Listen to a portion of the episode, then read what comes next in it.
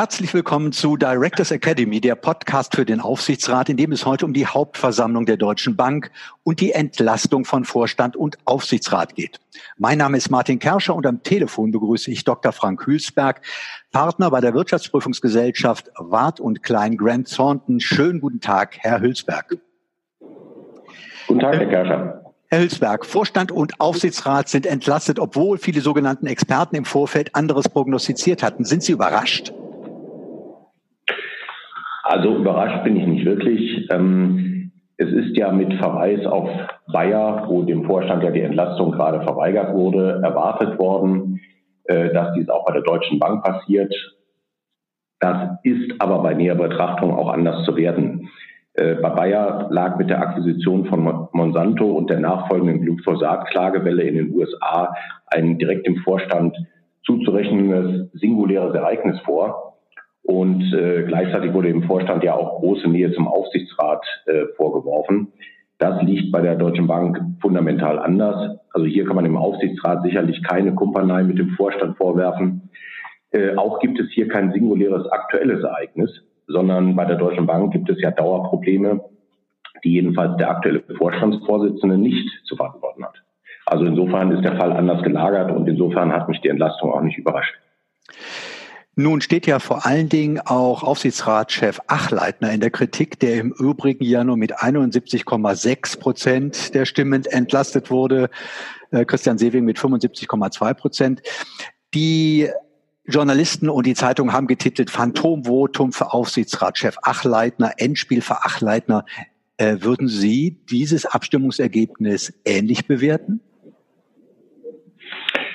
Also grundsätzlich ist das äh, Votum der Hauptversammlung äh, über die Entlastung von Vorstand und Aufsichtsrat ja nur ein Lob oder Tadel für die Amtsführung. Und ähm, jetzt muss man natürlich sagen, nachdem es jahrzehntelang Entlastungen mit sozialistischen Ergebnissen von über 90 Prozent gab, sind die jetzigen Werte schon deutlich. Und wir dürfen ja auch nicht vergessen, vor vier Jahren traten ja bereits zwei Vorstände der Deutschen Bank nach einem 61 Prozent Entlastungsvotum zurück.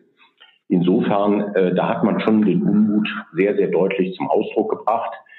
Ähm, aber immerhin, man hat ihm eine Entlastung ausgesprochen und ihm damit auch Vertrauen geschenkt. Ähm, das muss man schon sehen. Was Sie gerade angesprochen haben, die 61 Prozent ja damals Andrew Jane erhalten, äh, der drei Wochen nach der Hauptversammlung da unter anderem auch wegen dieses Ergebnisses von eben Achleitner gefeuert wurde. Die 71,6 Prozent von Achleitner sind jetzt nicht so weit davon entfernt. Ähm, und dieses Ergebnis ist ja immer auch ein Gradmesser für das Vertrauen der Aktionäre. Ist das trotz der Entlastung sehr angeknackst? Würden Sie das so einschätzen? Äh, kann ich nicht für die Aktionäre sprechen. Es ist aber auch klar, die Großaktionäre haben vor der Hauptversammlung kein Signal gesandt ähm, und dass auf der Hauptversammlung mit äh, hitzigen Diskussionen zu rechnen war. Äh, das war ja klar. Und was auch immer zu verzeichnen ist, die Deutsche Bank steht mehr im Fokus der Medien, der Öffentlichkeit als äh, fast jedes andere Unternehmen in Deutschland. Und wenn Sie mal die geäußerte Kritik zum Beispiel auf der Hauptversammlung äh, nehmen an der Klimaschutzrolle der Deutschen Bank. Hier können Sie genauso andere Unternehmen in Deutschland neben die Deutsche Bank an den Pranger stellen. Und äh, man muss nur feststellen, man hat sich besonders auf die Deutsche Bank eingeschossen. Und da ist es eben so, dass auch der Aufsichtsrat ähm, mit unter diesem öffentlichen Bild der Deutschen Bank leidet. Also insofern äh, das war für mich keine Überraschung und es ist aber immerhin noch ein Vertrauensbeweis der Großaktionäre. Das darf man auch nicht verkennen. Gleich, gleichwohl haben ja die Stimmrechtsberater ISS und Glass Lewis empfohlen, Vorstand und Aufsichtsrat nicht zu entlasten. Zumindest ISS sagt von sich, so etwas noch nie empfohlen zu haben. Es gibt ja schon, ich sag mal, durchaus, was das, das Stimmverhalten und die Diskussion im Vorfeld angeht, ähm, schon etwas Neues, was jetzt sich nicht nur erst bei Bayer, sondern jetzt auch bei der Deutschen Bank gezeigt hat. Ne? Also deut deutlich kritischeres, kritischeren Umgehen mit der Frage der Entlastung oder nicht. Ist das sowas wie ein Trend, den es derzeit gibt, dass man da, dass gerade Aktionäre, Stimmrechtsberater vorsichtiger mit dem Votum der Entlastung umgehen? Naja, welche Möglichkeit hat man sonst als Aktionär, ähm, seinem Unmut Ausdruck zu verleihen. Es ist ja nicht so, dass jeder dann das Rederecht auf der Hauptversammlung in Anspruch nimmt ähm, oder eben Kanäle bespielen kann, wie es eben Stimmrechtsvertreter oder große Investoren tun. Ähm, es bleibt dieses Mittel der äh, Unmutsäußerung. Und da wurde in der Tat äh, mal ein Dammbruch befürchtet, ähm, als jetzt die Bayer Hauptversammlung erstmalig überhaupt die Entlastung verweigert hat für den Vorstand. Ähm, ich kann mir vorstellen, dass das durchaus ein Trend wird, denn die Ansprüche auch an die Professionalisierung der Aufsichtsratsarbeit, die werden weiter steigen. Und da wird es schon so sein, dass was früher undenkbar war, der Aufsichtsrat genauso in den Fokus der unzufriedenen Aktionäre rückt. Denn man muss sagen, äh, jeder Managementfehler ist ein potenzieller Überwachungsfehler des Aufsichtsrats. Also insofern erwarte ich schon, dass diese kritischen Stimmen, die sich über die Entlastung dann äh, Ausdruck verschaffen, dass die schon zunehmen werden.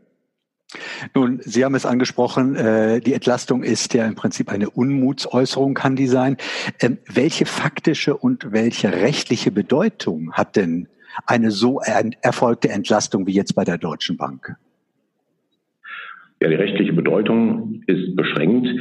Ähm, es gibt eine Quelle im Aktiengesetz, der besagt, dass auf der Grundlage einer fehlenden Entlastung der Hauptversammlung für den Vorstand der Aufsichtsrat den Vorstand abberufen kann.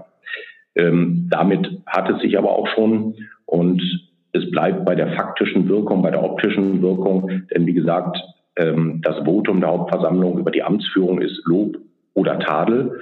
Und wenn man die Ergebnisse der Vergangenheit zugrunde legt, eben über 90 Prozent Entlastung waren Standard, dann hm. ist das schon als deutliches Unmutsbekenntnis zu verstehen, was im Moment passiert. Nochmal zurück zur Hauptversammlung der Deutschen Bank. Wann wurde denn eigentlich klar, dass die Revolte der Aktionäre ausbleibt? Das war eigentlich klar ähm, schon im Vorfeld, dadurch, dass die Großaktionäre eben keinerlei Signal gesandt, äh, gesandt hatten. Und als dann auf der Hauptversammlung der erste Antrag gegen Dr. Achleitner einging, nämlich ihn als Versammlungsleiter abzusetzen, und dieser Antrag mit äh, über 99 Prozent abgeschmettert wurde, da war klar, dass auch in der Hauptversammlung selbst nichts Gravierendes in der Richtung passieren würde. Gab es denn eigentlich überhaupt eine, eine echte Alternative zur Entlastung, zumal die Deutsche Bank ja schon so viel mit Reputation und Ertragskraft und vielen anderen Baustellen zu kämpfen hat? Ja, das ist eben die Frage, wie viel, wie viel Reservemannschaften man noch auf der Bank hat, äh, denen man das mehr zutraut. Und ähm, die Dauerprobleme der Deutschen Bank, auch wenn man sie nur von außen betrachten kann, ähm, die liegen ja seit Jahren ähm, auf dem Tisch.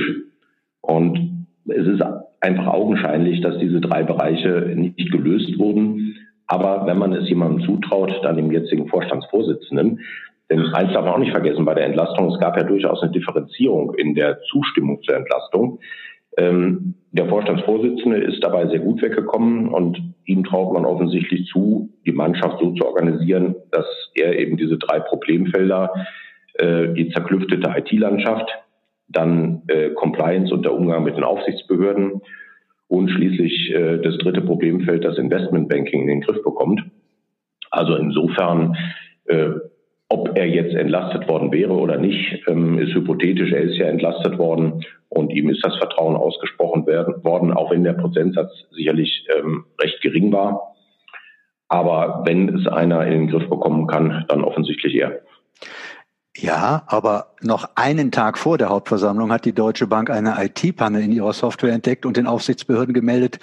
Demnach hatte die Bank seit Jahren ein Problem damit, Zahlungen von Großkunden vorschriftsmäßig zu überprüfen.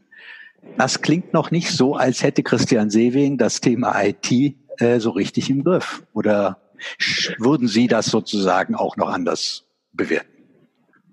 Nein, überhaupt nicht. Das ist einfach eine Herkulesaufgabe. Und wenn Sie dran denken, was vor der Hauptversammlung dann eben äh, bekannt wurde, das war ja nicht nur diese IT-Panne, sondern das war ja auch ein weiteres Thema, äh, die Unterdrückung von ähm, Hinweisen auf Geschäfte von Herrn Trump, die er mit der Deutschen Bank gemacht hat, also auch im Compliance-Bereich. Ähm, das ist natürlich etwas, was die Wurzeln lange in der Vergangenheit stecken hat. Und das ist einfach eine Kulturfrage und die Kultur eines Unternehmens nachhaltig zu verändern, ähm, das wird sicherlich auch bei der Deutschen Bank noch drei, vier, fünf Jahre dauern. Und da muss man einfach sagen, ähm, zu viel Unruhe dadurch, dass man permanent das Führungspersonal austauscht und gerade eben die Vorstandsspitze, tut bei so einer Herkulesaufgabe auch nicht gut. Also da ist jetzt wirklich mal gefragt, äh, dass da einer auf längere Zeit das so gut in der Hand hält. Ein wunderbares Schlusswort war das heute in der Directors Academy, der Podcast für den Aufsichtsrat, in dem es um die Hauptversammlung der Deutschen Bank und die Entlastung von Vorstand und Aufsichtsrat ging. Vielen Dank an Frank Hülsberg, Partner der Wirtschaftsprüfungsgesellschaft Wart und Klein Grant Thornton. Vielen Dank, Herr Hülsberg. Vielen Dank, Herr Kerscher.